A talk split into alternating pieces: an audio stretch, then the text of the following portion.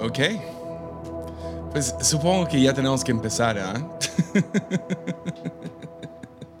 Bienvenidos a la primera serie de Armadillo oficial, oficial en YouTube. Ah, hemos hecho varias series en lo que lleva Armadillo.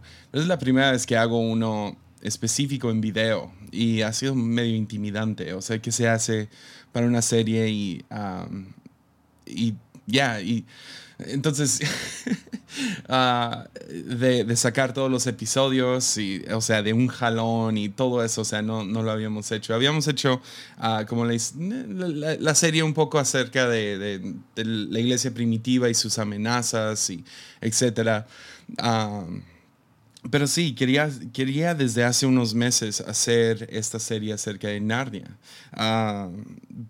¿Por qué hablar de Narnia? O sea, ¿por, qué tocar este tema? Pues ah, más o menos en agosto del año 2021, no sé cuándo estás escuchando o viendo esto, ah, pero en el año 2021, en el mes de agosto, ah, sufrimos la tercera ola de COVID aquí en Nayarit y fue la más fea de todas, o sea, hasta ahora. Espero que no haya otra. pero pero pegó muy fuerte. Tuvimos que recerrar la iglesia. O sea, finalmente estábamos como que agarrando viada y tuvimos que recerrar y esa, esa, no sé, me pegó muy fuerte. E, esa ocasión como que, como que las primeras dos hubo cierta gracia, en esta no, o sea, no. Ahora volteando atrás, como, ¿por qué cerramos? pero bueno, y, ah, y entonces las cosas como que se detuvieron.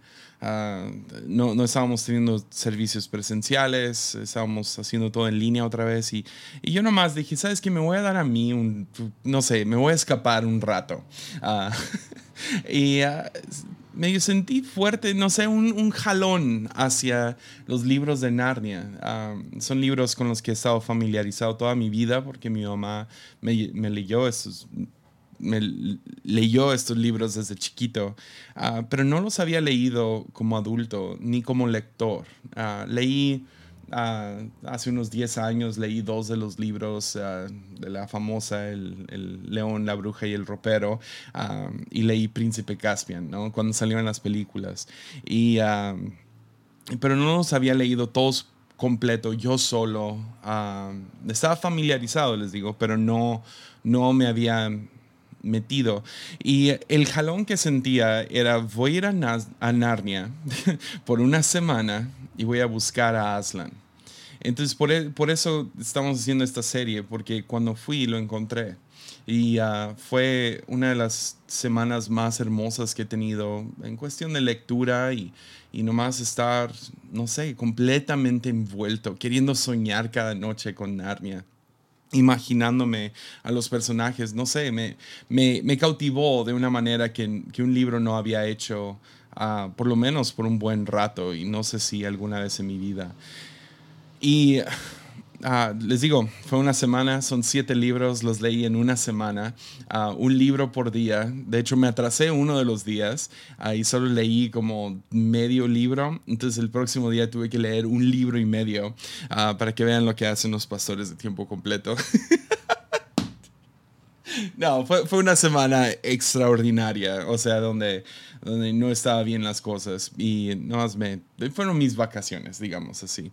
Y uh, me senté aquí, en mi sillón, creo que está fuera de la toma, si están viendo, pero me senté en mi sillón y nomás me senté a leer.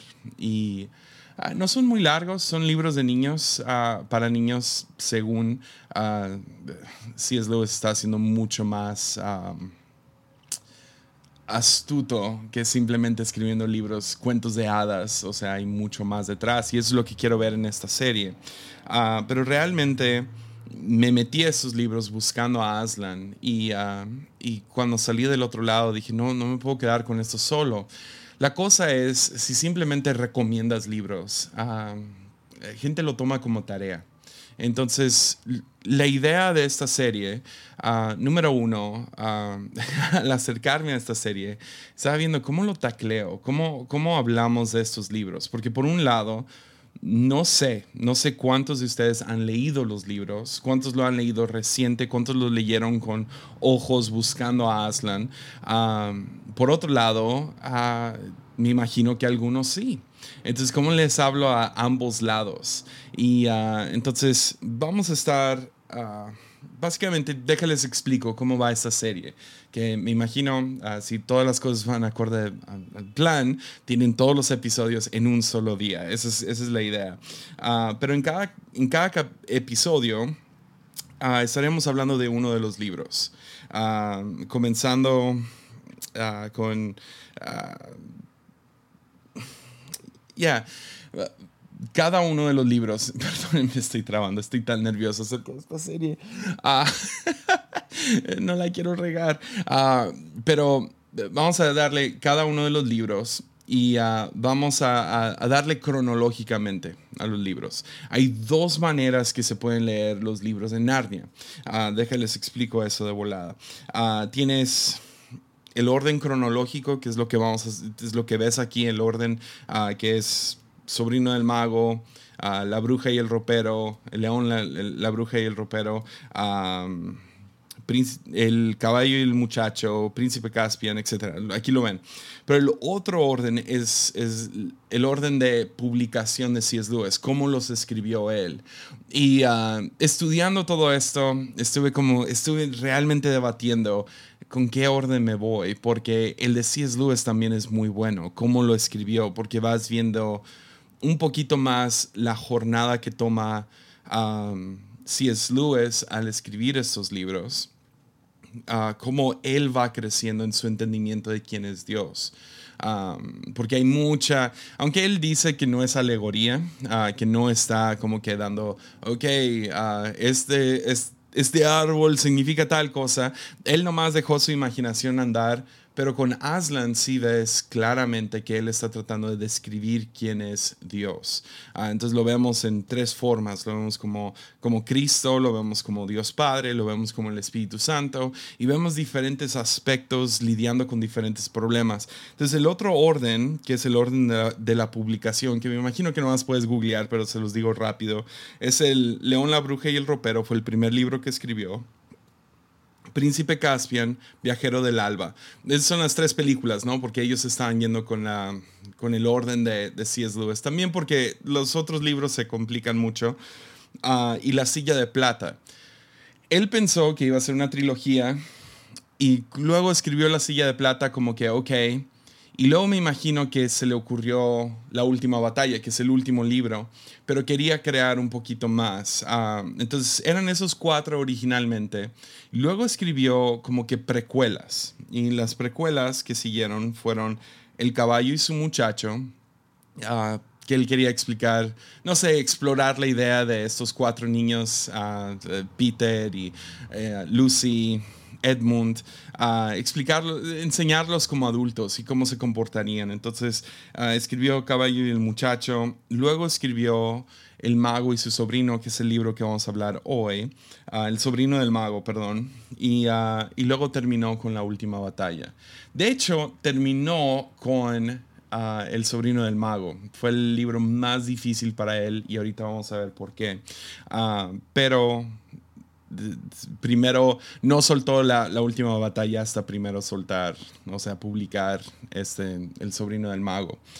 Ah, y algunas cosas que quiero hacer es, como les digo, quiero que todos lean estos libros. Ah, yo entiendo alguien llega y dice, tienes que leer tal libro. Es como, es como, tienes que hacer esta tarea. No, no, no nos nace, a mí por lo menos, ah, cada vez que alguien me manda una recomendación de libros, como, ok, gracias.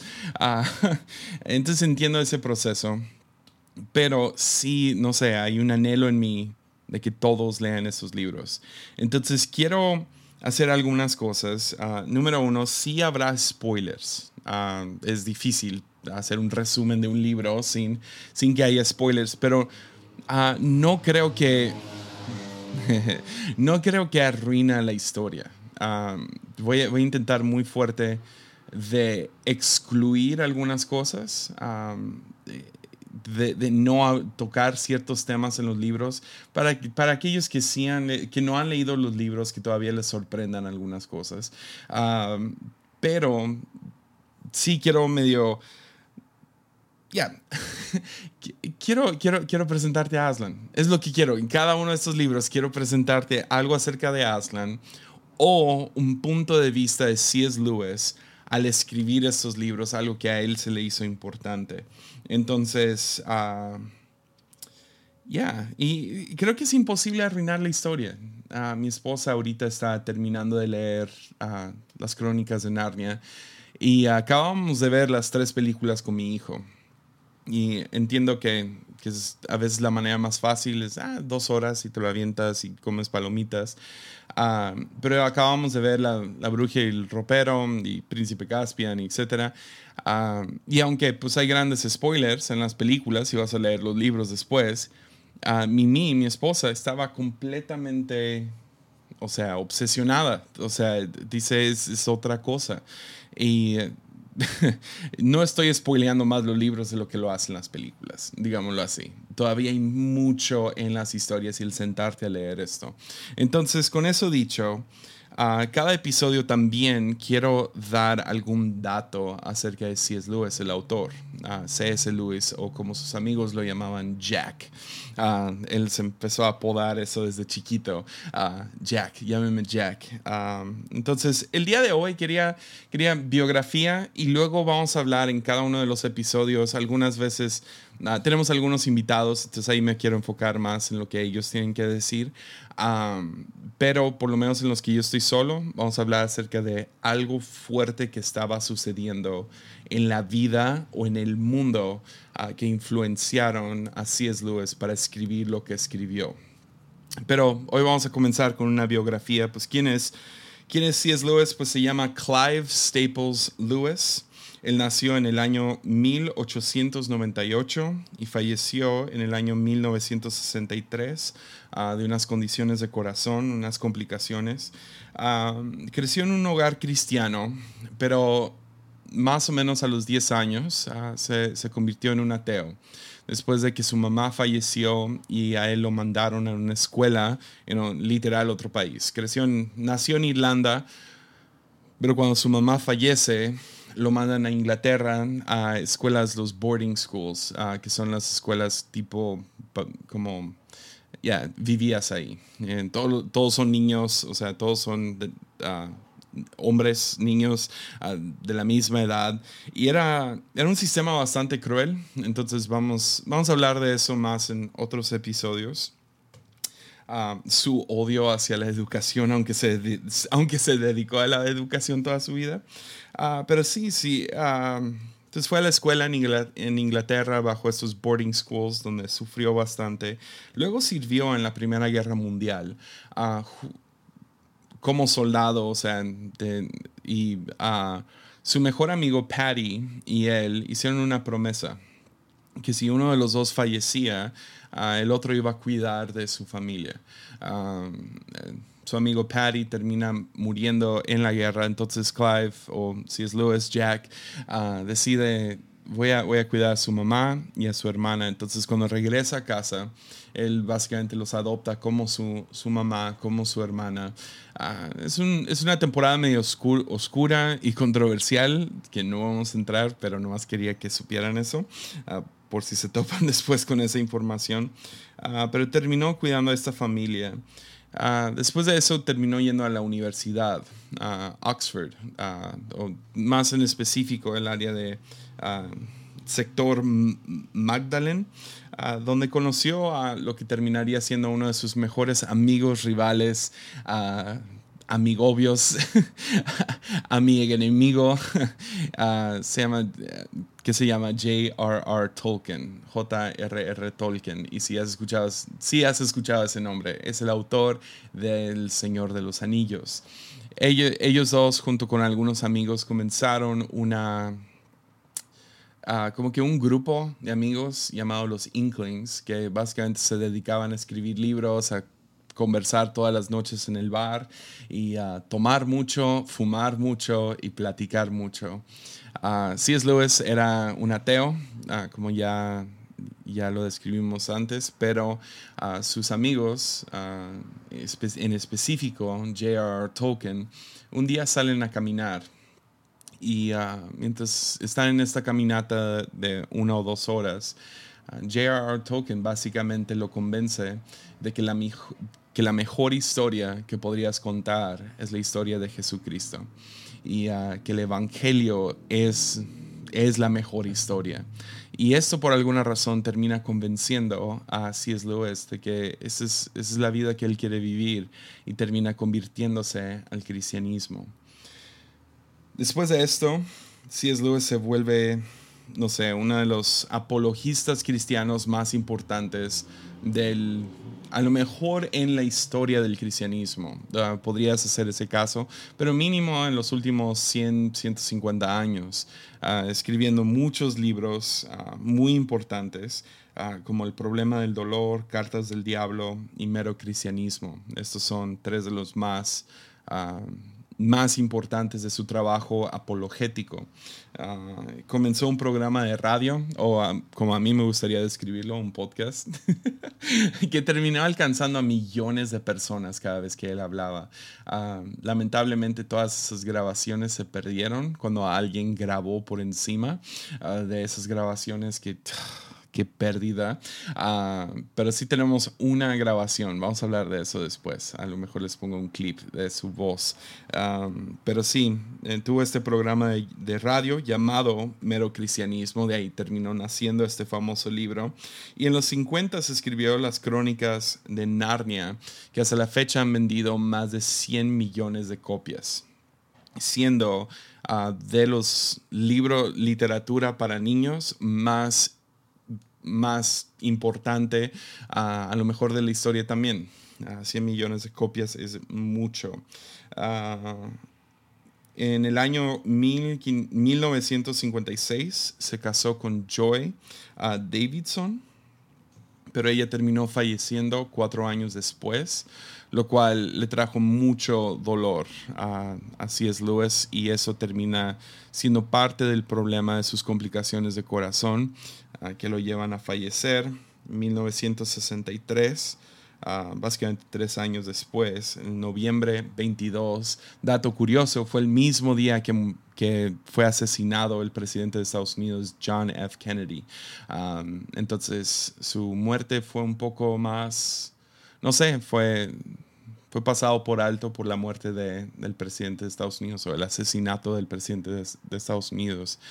Ah, pero ahora, volteando atrás, ah, es probable que, que C.S. Lewis tuvo un mucho mayor impacto sobre la humanidad que, que el presidente John F. Kennedy. Uh, Lewis es recordado como uno de los autores más importantes de la historia. Y parte de la historia de, detrás de Narnia es que cuando él tenía 16 años, Lewis tuvo una visión, ah, no sé, una imagen en su cabeza, una imaginación de un fauno cargando una, un paraguas en medio de la nieve.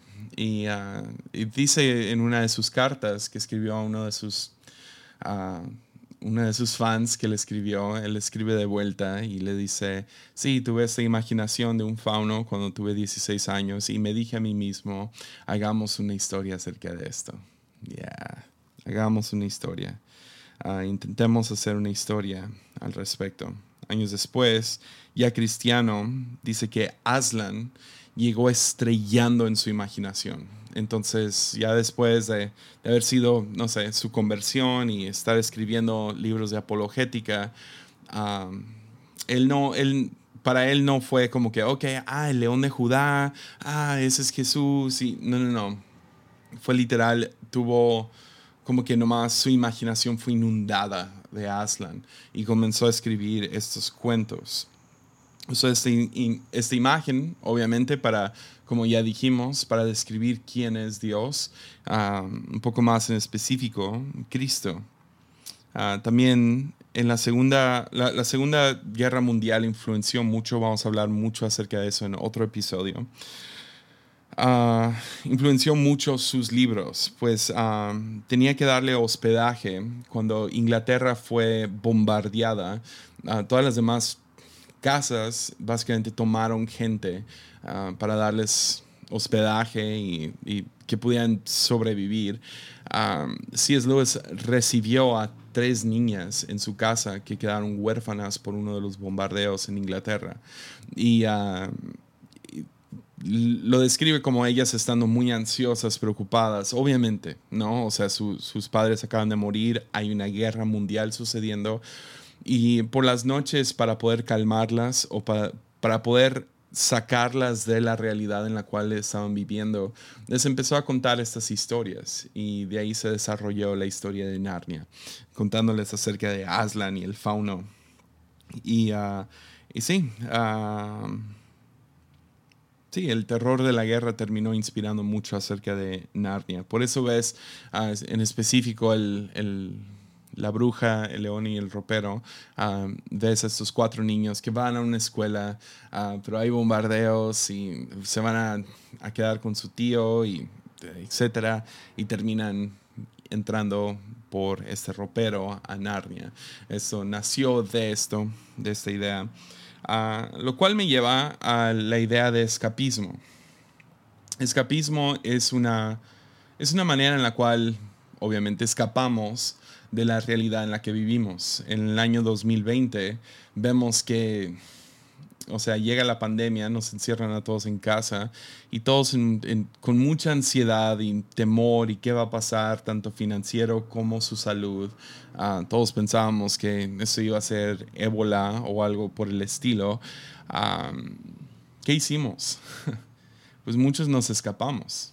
Ah, algunos se metieron más a las noticias, otros ah, fuimos a Netflix y vimos series y nos escapamos de la realidad. Y hay, un, hay, hay casos de ambos lados para escapismo. Podrías ver escapismo como algo malo. Ah, obviamente, es escapar de la realidad, no estar lidiando con lo que está sucediendo alrededor de ti y medio soñar despierto, desperdiciar tu vida, escapándote, no, no siendo honesto con lo que está sucediendo alrededor pero hay otro caso, y ese es el que presenta C.S. Lewis vez tras vez, y es lo que yo sentí que sucedió esa semana uh, que leí Narnia, uh, donde te sales de tu mundo ordinario a un mundo extraordinario para darte cuenta qué tan especial es lo ordinario. Y eso es lo que hace C.S. Lewis en, en Narnia. Uh, lo hace sutilmente, pero si lo buscas, lo encuentras. él sigue metiendo cosas de nuestro mundo a este mundo de Narnia, donde ah, literal hay 10.000 diferentes mitologías uh, chocando uno con el otro. O sea, él está tomando de, de los mitos de Arabia hasta los mitos de Grecia hasta cuentos de hadas, hasta está metiendo de todo tipo de personaje y vamos a hablar poquito de eso en esta serie. Ah, pero está metiendo todos estos diferentes personajes, lo cual molestó mucho a J.R. Tolkien porque pues era, era un pozole de, de, criaturas míticas.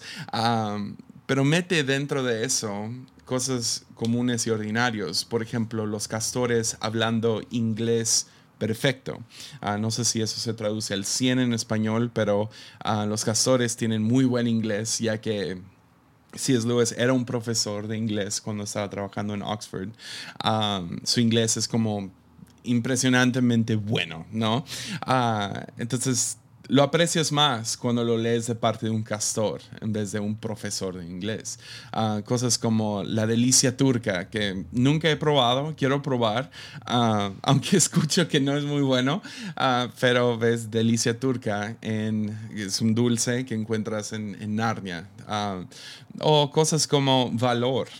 tener, ser valiente en momentos difíciles o tener empatía, ser humilde, o cosas también malvadas y siniestras como brujas y poder ver esas cosas también te terminan, no sé, despertando a la vida en la que estás. Entonces, escapismo es, ah, tiene los dos lados. Ah, por un lado, puedes soñar despierto, desperdiciar tu vida. Por otro lado, puedes acentuar lo que lo, que es, lo que se nos hace ordinario y verlo en un contexto extraordinario para ver su valor. y, y, sí, me voy con C.S. Lewis con esta. Me gusta mucho. Vamos a hablar más de fantasía en el próximo episodio y imaginación y todo eso. Hoy quiero hablar, y va a ser a lo mejor el resumen más completo de un libro. Ah, los demás ya, ya tengo varios ya listos. Pero este, este vale la pena meternos a la historia completa, porque la historia completa importa. Como les digo, en otros episodios vamos a estar acentuando cosas que a mí me llamaron la atención.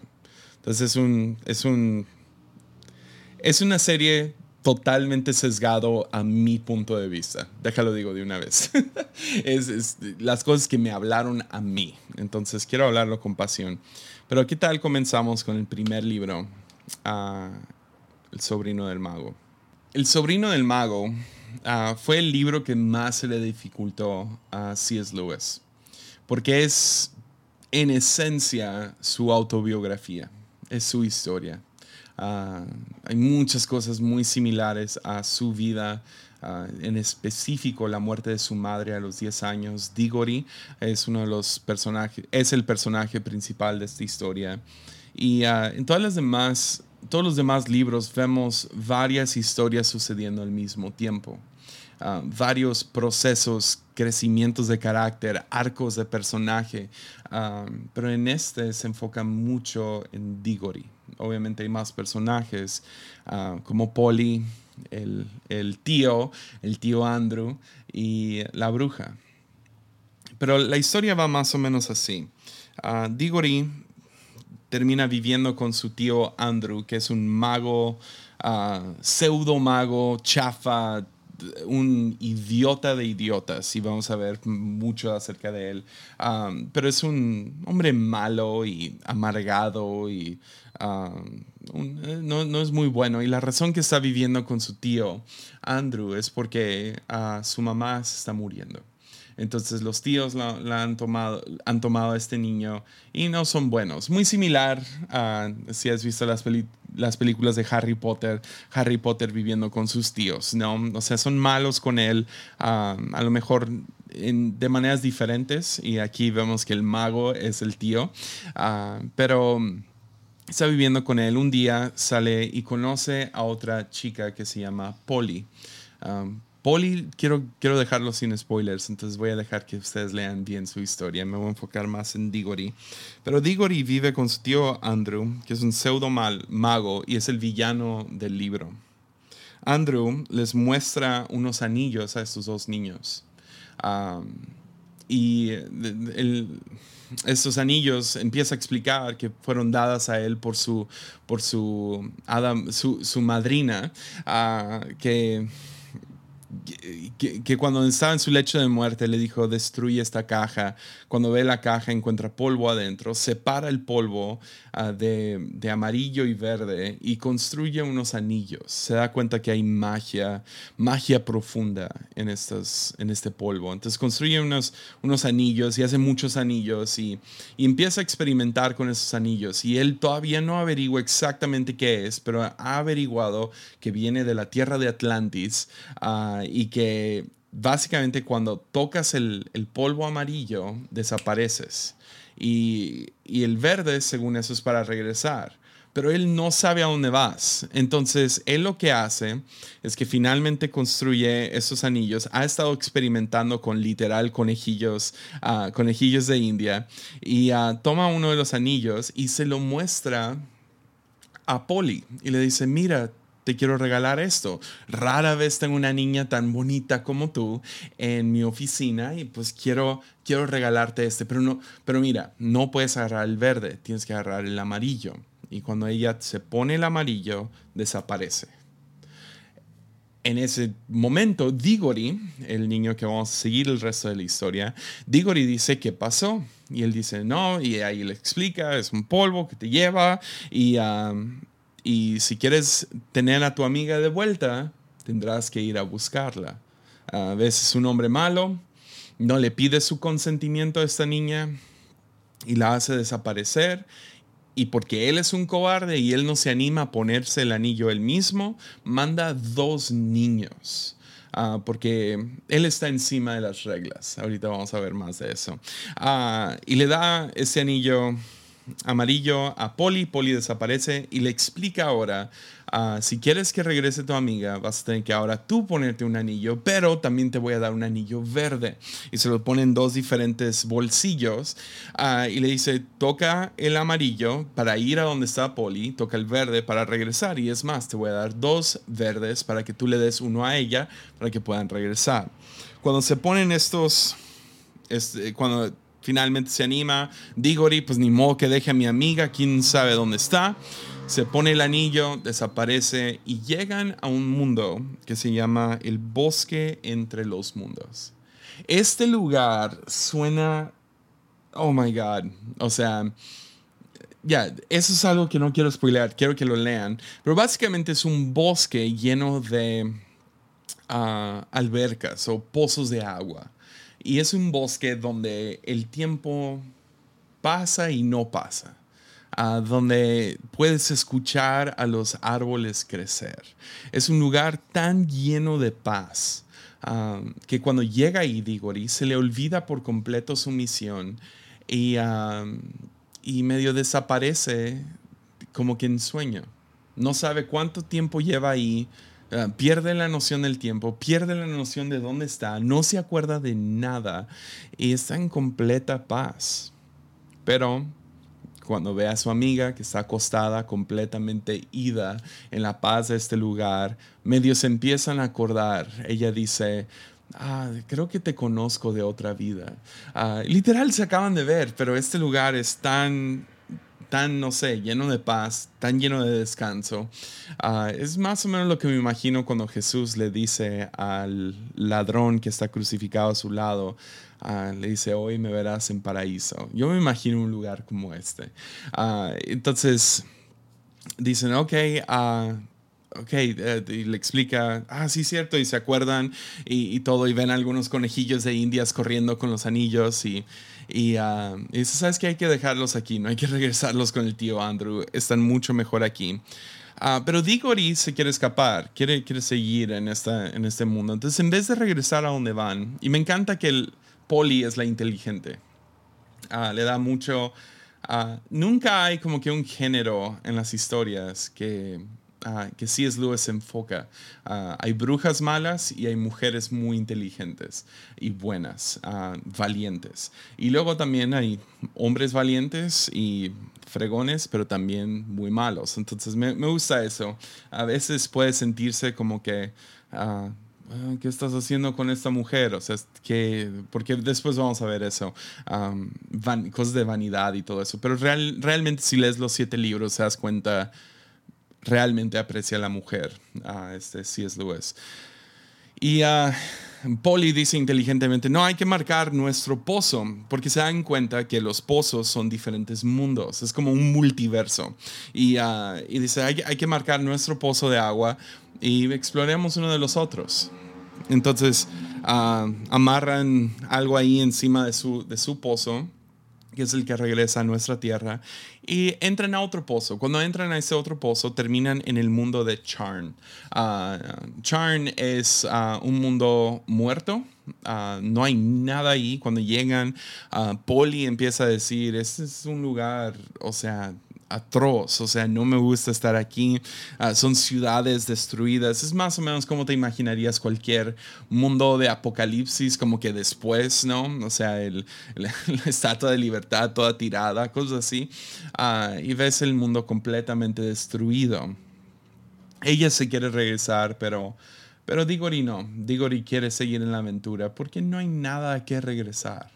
Su mamá se está muriendo y está bajo el cuidado de su tío Andrew, que es un villano. Entonces él dice, nah, sigamos, sigamos, sigamos explorando, pues ¿qué, qué, qué prisa hay? Entonces siguen explorando este mundo y se encuentran con un como un palacio. Y cuando entran a este palacio hay unas estatuas gigantes. no, no, me acuerdo cuántas estatuas son, pero eh, son varias estatuas de personas sentadas en tronos. Y al mero final ves a una mujer que es una estatua, pero esa, esa es la que le llama la atención a Diggory. Dice, qué hermosa y grande es esta estatua. Y en eso se topan con una campana. Cuando ven esta campana, la campana dice lo siguiente. Ah, es una campana y tiene un martillito. Y dice, haz tu elección, aventurero desconocido. Golpea la campana y aguarda el peligro. O pregúntate hasta enloquecer qué habría sucedido si lo llegas a hacer. Yeah. Esta pequeña rima o inscripción en la campana vuelve a Diggory loco. Obviamente Polly dice, no, no toques la campana. Obvio no. Ah, pero Diggory lo, lo agarra, su curiosidad, dice, es que no, tengo que hacerlo. Y ella dice, no, y está a punto de agarrar su, su anillo para desaparecer de ese lugar. Y él agarra violentamente y dice no no lo hagas y se ve se ve su transformación en este momento. Él se parece ahora a su tío a su tío Andrew ah, forzando su voluntad sobre sobre Polly. Dice no lo vamos a hacer y toca la campana ligeramente. Cuando lo hace Empieza a retumbar todo el lugar. Y, y, para hacerlo corto, básicamente la última estatua, la de la mujer hermosa, despierta. Se le caen las piedras o lo que sea y despierta y se levanta y es una gigante, ah, hermosa reina me imagino que sabes quién va a terminar siendo. Ah, esa es la bruja que después conocemos en el león, la bruja y el ropero. Ah, ese es Hadis, la reina Hadis. Y la reina empieza a explicar ah, todo lo que sucedió en este mundo. Que básicamente el mundo, eh, o sea, entraron a una guerra ella y su hermana y acordaron no usar magia. Ah, pero cuando Hadis vio que ella estaba perdiendo esta, esta batalla, decidió usar magia oscura. Y la magia oscura que usó fue la palabra deplorable. Y ahorita vamos a hablar un poquito más de eso. Pero usa esta palabra deplorable y muy similar a Thanos, ella destruye Thanos fue misericordioso a comparación de, de, la reina Hadis. Ella mata a todos en el mundo, mata toda vida en este mundo, luego ella se pone un encantamiento donde que la duerme hasta que alguien con vida llegue a su planeta o a su universo y toque esta campana para ahora despertarla y liberarla. Y, uh, lo hizo. Tocó la campana, despierta la bruja y ah, empiezan a caminar y cuando deciden, uy, esta mujer no es buena, ¿qué hicimos? deciden tocar su anillo, a ponerse su anillo para regresar. Lo que ellos no se dan cuenta es que el anillo no nomás te transporta a ti, sino todo lo que estás tocando. Entonces cuando la reina Hadis toca a, los niños, y desaparecen, ella desaparece junto con ellos y terminan otra vez en el bosque entre los mundos. Cuando llegan ahí, otra vez esta paz que sobrepasa todo entendimiento está sobre los dos niños, pero parece ser una tortura encima de esta mujer. Es, se ve, o sea, espantosa y está sufriendo y sáquenme de aquí, lo detesta. Y ellos empiezan a regresar a su mundo y cuando entran, ella la agarra del pelo a Polly y eh, se escapan, regresan a nuestro mundo. Uh, que es todo un tema, ah, que estaba pensando en irme en ese tema, pero ah, mejor nos vamos a enfocar en, la cosa que más me habló. Pero entran a nuestro mundo y se traen a la bruja Hadis a Londres. Ah, en Londres ella termina siendo un descontrol. ella termina, o sea, ella quiere ser la gobernadora del mundo, pero se da cuenta que su magia no funciona su fuerza está ahí, su altura está ahí. entonces es una mujer fuerte, grande y empieza a crear un caos en las calles de Londres porque ella va a gobernar este mundo llamado Londres. Y ah, se roba un taxi, el taxi pues no es un carro, es un caballo y una carroza y se sube y empieza a andar en este taxi y empieza a pelear con todo el mundo. En eso agarra un farol y ah, rompe los dos lados y empieza a pegarle a todo el mundo. Uh, Diggory y Polly uh, deciden, ¿sabes qué? Tenemos que sacar a este caos de aquí. O sea, esto, no es bueno. entonces se ponen los anillos y la tocan y la regresan al bosque, pero no nomás regresan ellos, el tío Andrew va con ellos y también el, el cochero o el taxista. Ah, regresan todos al, al bosque entre los mundos junto con el caballo. Entonces, de, de ser dos, se volvió tres con la reina Hadis y ahora se agregaron tres más, el tío Andrew, el cochero y el caballo. Entonces ahora son seis. Los seis uh, dicen, tenemos que dejar a esta reina en algún otro lugar, entonces no se acuerdan dónde está el mundo de Charn, entonces brincan en otro pozo. Cuando entran a ese otro pozo, entran a un lugar oscuro, pero empieza, empieza a crearse diferentes cosas. Empieza, se empieza a escuchar un canto y el canto parece ser que con cada nota crea algo nuevo. Y ah, entonces entran y empieza con oscuridad completa, pero de la nada se empiezan a, empiezan a aparecer luz y diferentes estrellas y el sol y, y con cada nota empiezan a crecer, empieza a darse vida en el lugar. Y uh, empieza, empiezan a suceder algunas cosas chidas. Ah, y, tienen diferentes reacciones a esto. Ah, este, el cochero dice lo siguiente, esto es gloria, exclamó el cochero. Me habría portado mejor de haber sabido que existían cosas así. Y ah, básicamente lo que terminan viendo es la fundación o la creación de Narnia. se empieza a crear todo un mundo a través del canto. Y mientras están viendo eso, ah, se dan cuenta que el que lo está creando es un león. Un león que va caminando eh, en este mundo, nomás cantando cosas y con cada nota empieza a nacer algo, a crearse algo nuevo. Y de ahí, pues, empiezan los, los diferentes estrellas y árboles y animales y esto y lo otro. Y eso es algo que no puedo spoilear. Cuando lo lees estás de que no puede ser, está hermoso toda esta situación. Y, uh, y nomás el simple hecho de que Narnia uh, fue creado con canto. Aslan está cantando todo en creación. No sé, se me hizo, se me hizo una versión muy hermosa de, de Génesis, obviamente. Y luego dice lo siguiente, Ah, dice, ah, pronto hubo luz suficiente para que pudieran verse los rostros. El cochero y los dos niños estaban boquiabiertos uh, y les brillaban los ojos. Escuchaban em, embelesados el sonido que daba la impresión de que les recordaba algo. El tío Andrew también estaba boquiabierto, pero no de alegría. Parecía más bien como si su barbilla Ah, se hubiera desencajado del resto de su cara. Tenían los hombros encorvados y temblaban y le temblaban las rodillas. No le gustaba la voz y si hubiese podido alejarse de ella, introduciéndole, eh, introduciéndose en el interior de la madriguera de una rata, lo hubiera hecho. Por su parte, la bruja parecía comprender la música mucho mejor que ninguno de ellos.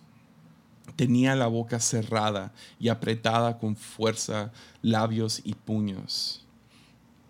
Desde el mismo instante en que se inició la canción, había percibido que todo aquel mundo estaba lleno de una magia distinta de la suya y más poderosa y lo odiaba. Yeah. Yeah. Entonces están en la fundación y el cantor es Aslan. Se dan cuenta. Y cuando ven a este león, todos tienen distintas reacciones. El cochero, los, los niños, el caballo, eh, tienen la boca abierta, están asombrados, tienen diferentes reacciones, o sea, tienen esta reacción de, me hubiera portado mejor si hubiera sabido que estas cosas existían. O sea, están viendo la creación de un mundo. Y cuando ven a Aslan, están aterrorizados y asombrados al mismo tiempo. Pero la bruja y el tío no. Ellos reaccionan de diferentes maneras. Ellos, ah, ellos lo ven como una amenaza.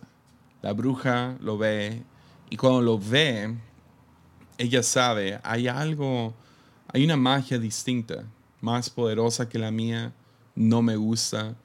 Y ella todavía tiene el farol en sus manos, o por lo menos un pedazo del farol. Eh, tiene un tubo, digamos. Y cuando ve al león, lo ve como una amenaza y le lanza esta cosa directamente a la cara.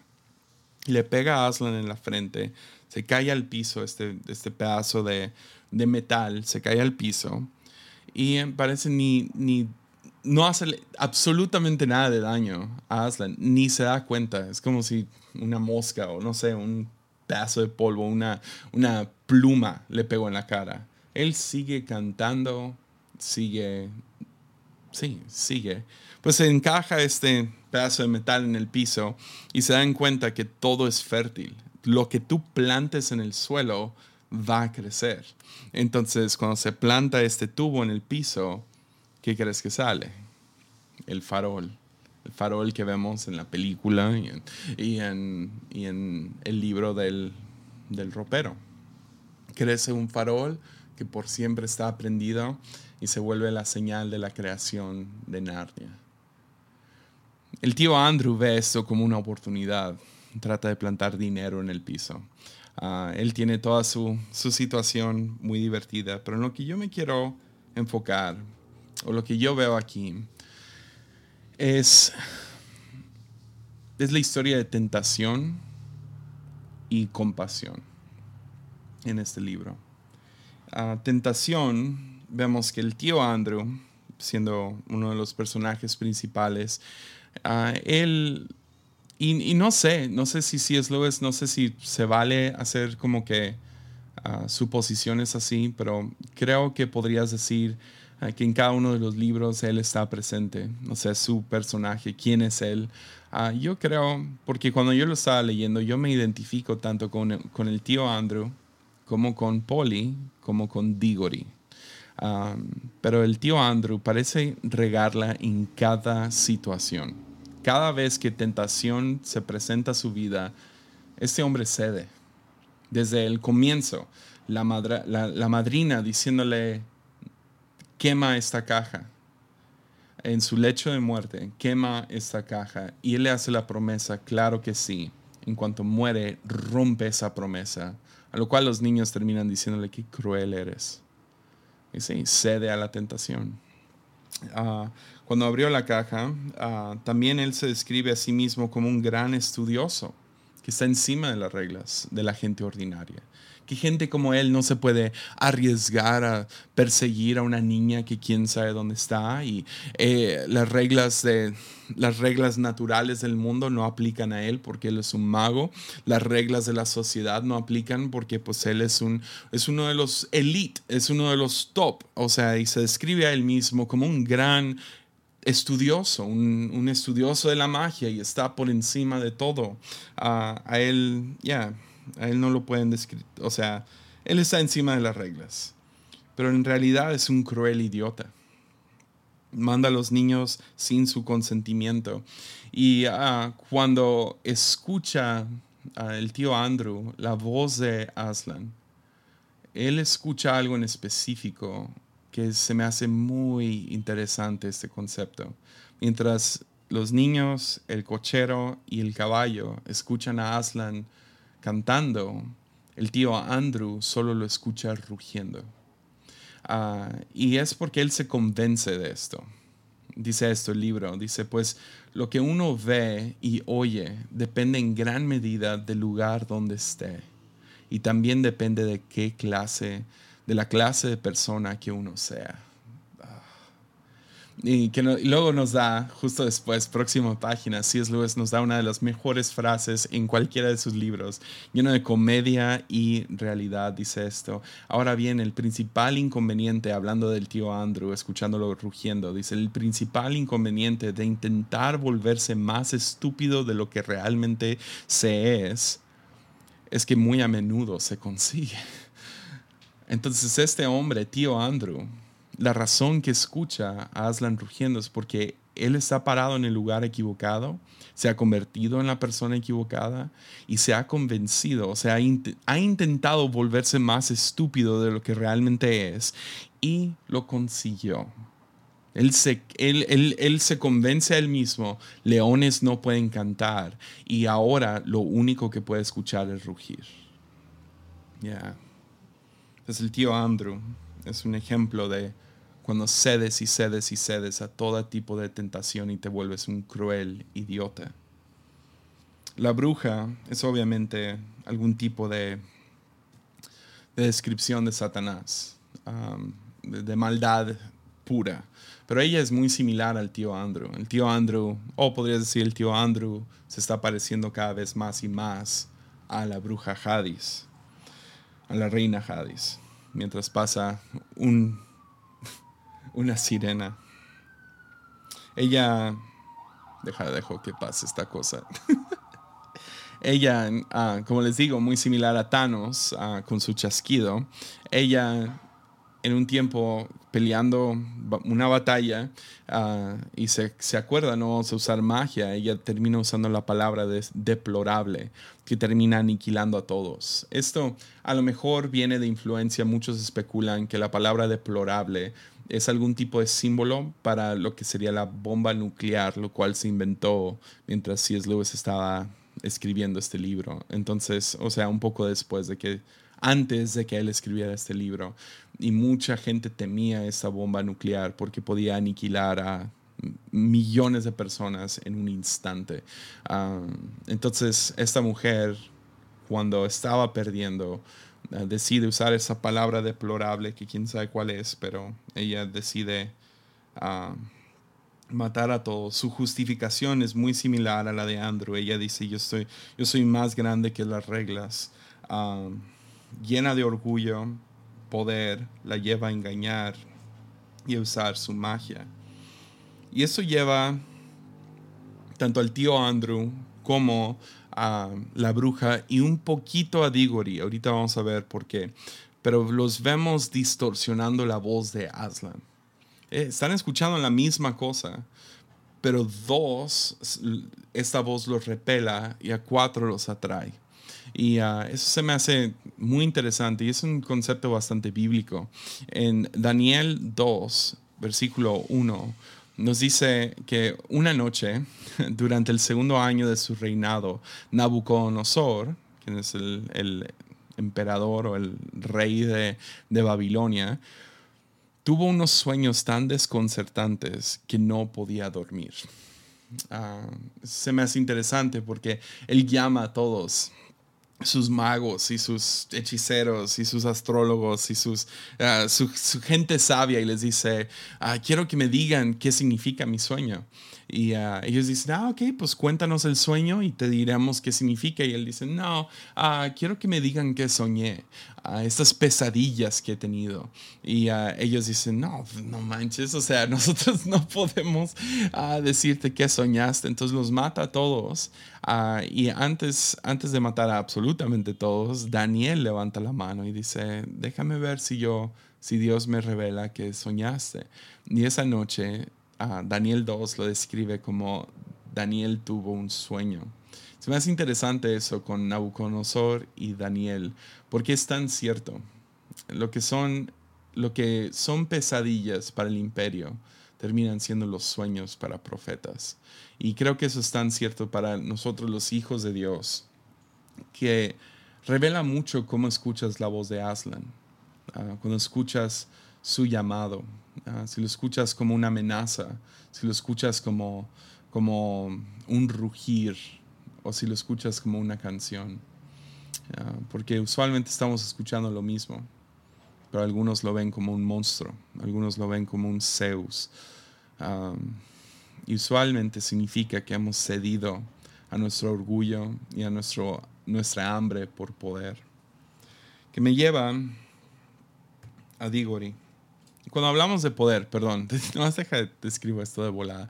Ah, cuando hablamos de poder, ah, poder se puede ver como, ah, quiero dominar todo el mundo. Ah, por otro lado, poder se puede ver como, quiero tener control sobre mi propia vida. orgullo, pensar que estás encima de todas las reglas, usualmente te lleva a estar en desconexión, desafinado, eh, fuera de ritmo con lo que el creador del universo está haciendo. Entonces, ese es el punto, ¿no? Diggory, vayamos con Diggory. Diggory es C.S. Lewis. Y Diggory, ah, su historia comienza con su madre está falleciendo. Su, su mamá está desahuciada. Y eso lo lleva a... Su madre muriendo significa que el mundo para él se está acabando. Es la razón que cuando él entra a la aventura, él no tiene ninguna prisa de regresar al mundo actual, a regresar a Londres, a regresar a su casa, porque en su casa todo está mal. Y lo lleva a vivir una aventura, pero no en espíritu de voy a vivir la aventura y ser valiente, sino en rebeldía a su propio mundo. A él no quiere regresar a su propio mundo. Uh, Polly vez tras vez está diciendo regresemos, regresemos. Ah, o ella quiere estar en el bosque entre los mundos. Pero Diggory quiere seguir avanzando y quiere seguir avanzando y quiere seguir en la aventura. y es lo que lo lleva a su, su, curiosidad, no nace de curiosidad, es por tentación. ¿Qué, ¿Qué, pasaría si hago, si toco esta campana? no es una curiosidad sana, es una curiosidad mala. Y como, como les digo, o sea, eh, la, la, tentación que viene con tocar la campana no viene con ninguna magia. Eh, en otros libros vamos a ver que, que algunos personajes están encantados, o sea, los hay ciertos encantamientos que se hace que, que los, les nubla la mente, pero él está nublado de la mente por el sufrimiento que está pasando. Y es lo que se me hace muy interesante con esto, que C.S. Lewis le atina a que cuando estamos sufriendo, cuando estamos en tiempos difíciles, este, se nos nubla la mente como si fuera un encantamiento. Y ah, entonces en la historia me brinqué una parte importante. cuando regresan a Londres y se traen a la bruja, a Diggory no le importa al principio. Ah, déjala. Que vaya, que gobierne, que sea la reina. Pero él escucha a su tía, la esposa de Andrew, que ella dice lo siguiente acerca de su mamá. Ah, entonces regresa al mundo y escucha a, su tía decir lo siguiente. Dice, pobrecita, aunque me temo que haría, que haría falta fruta del país de la juventud para ayudarla ahora. Nada en este mundo le servirá de gran cosa.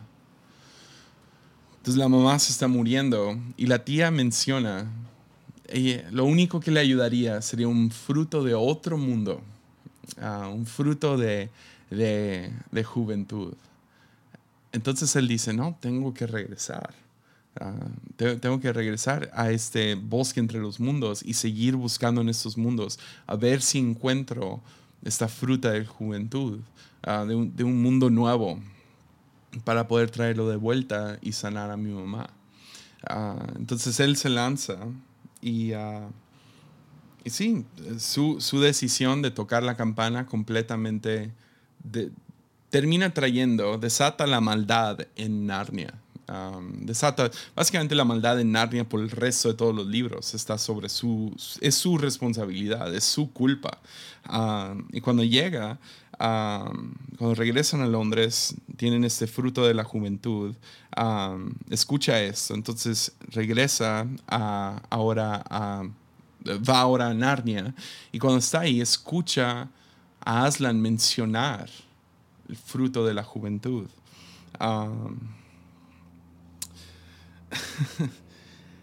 Diggory tiene un momento con Aslan. Y ese momento es, no sé, es uno de los momentos más impresionantes. Aslan ah, termina creando todo el mundo la fundación de Narnia y tiene una junta con los animales, como que los acerca y ahora les va a dar instrucciones. Ese es donde Eso es donde el tío Andrew lo escucha como simple rugido, ah, dice esto en el libro.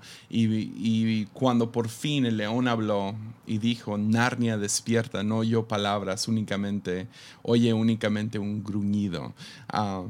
y mientras está teniendo esta plática con los animales, les dice lo siguiente.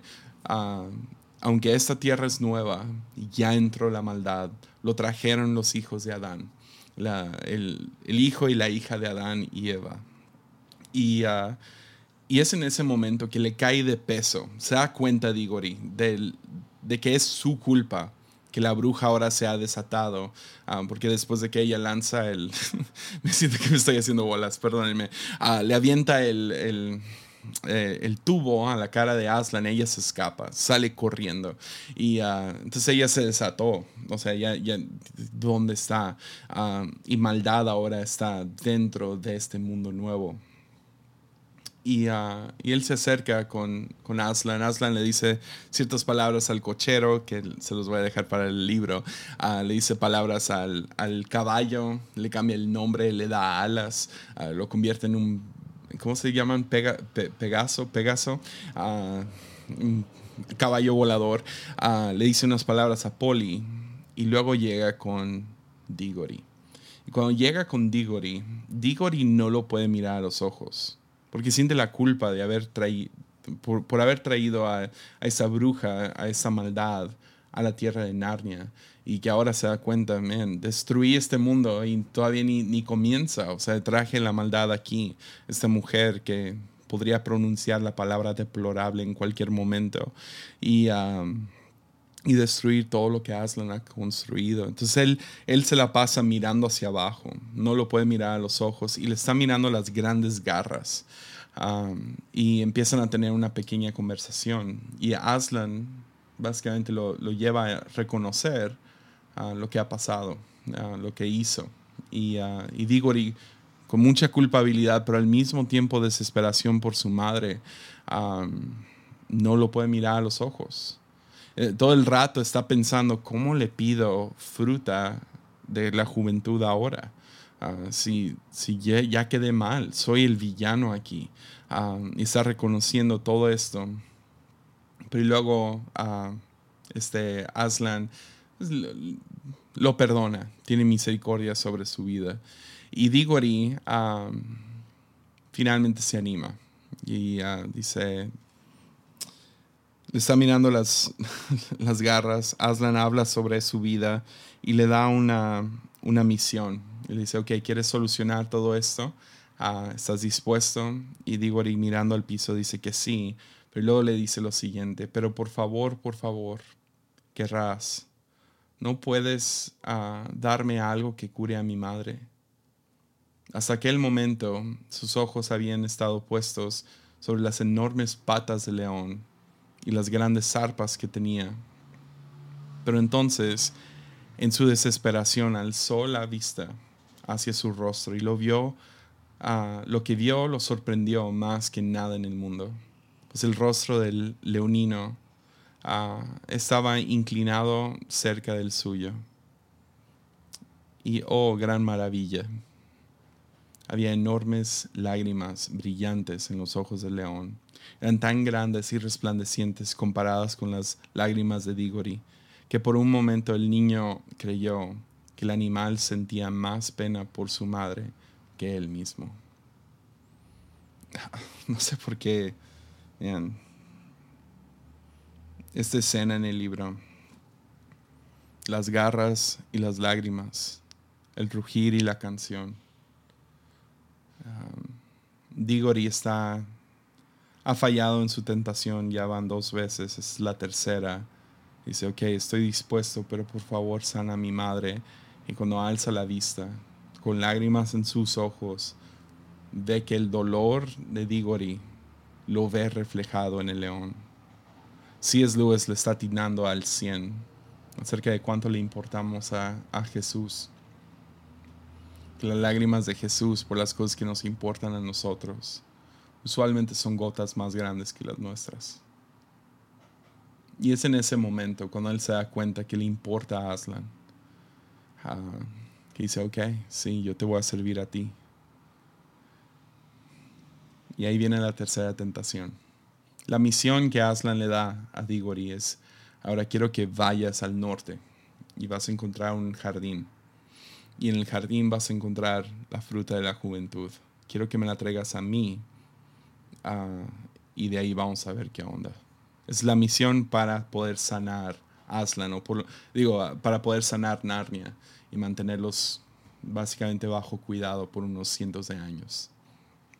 Entonces digo, y dice, ok, sin ninguna promesa de sanar a su madre. Él nomás sabe que a Aslan le importa también su madre y le importa a él. las lágrimas hablan más fuerte que las garras. Entonces Digori, Poli y el, y el caballo volador ah, salen hacia este jardín. Cuando llegan al jardín hay una inscripción en la puerta, en la entrada, que dice, entra por las puertas de oro o no entres.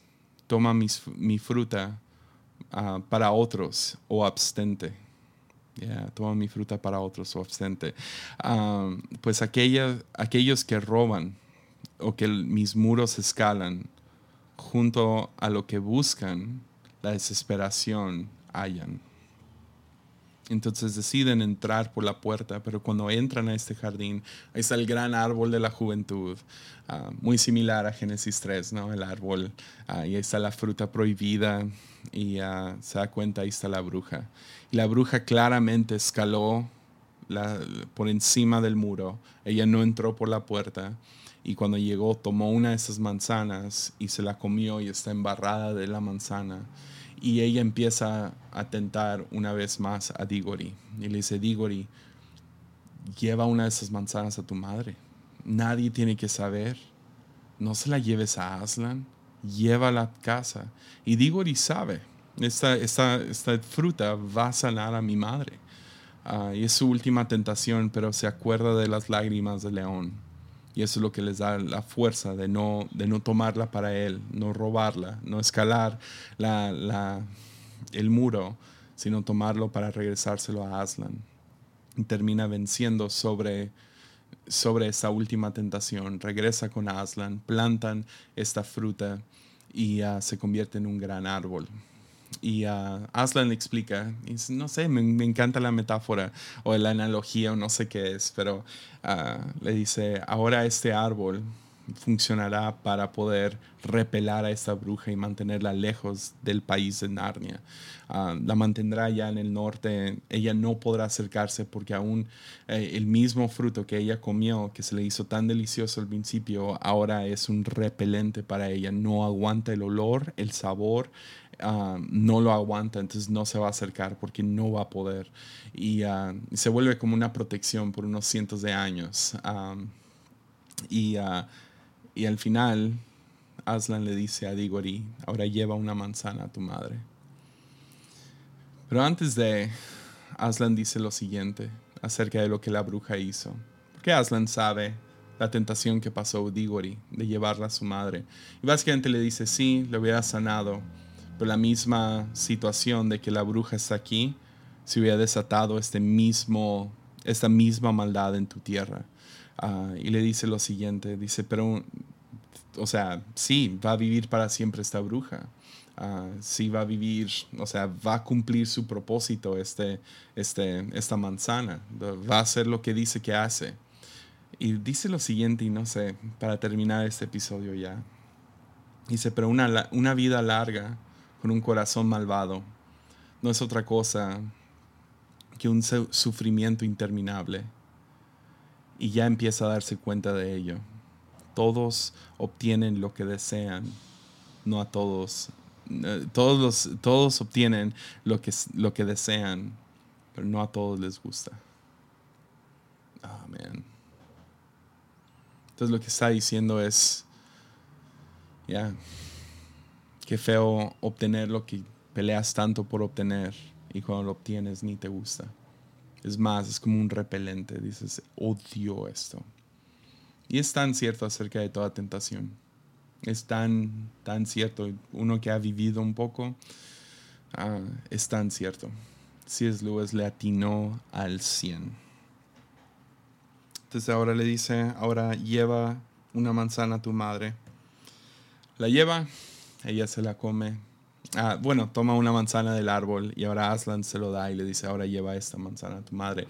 Digori regresa, se la da a su madre, la sana.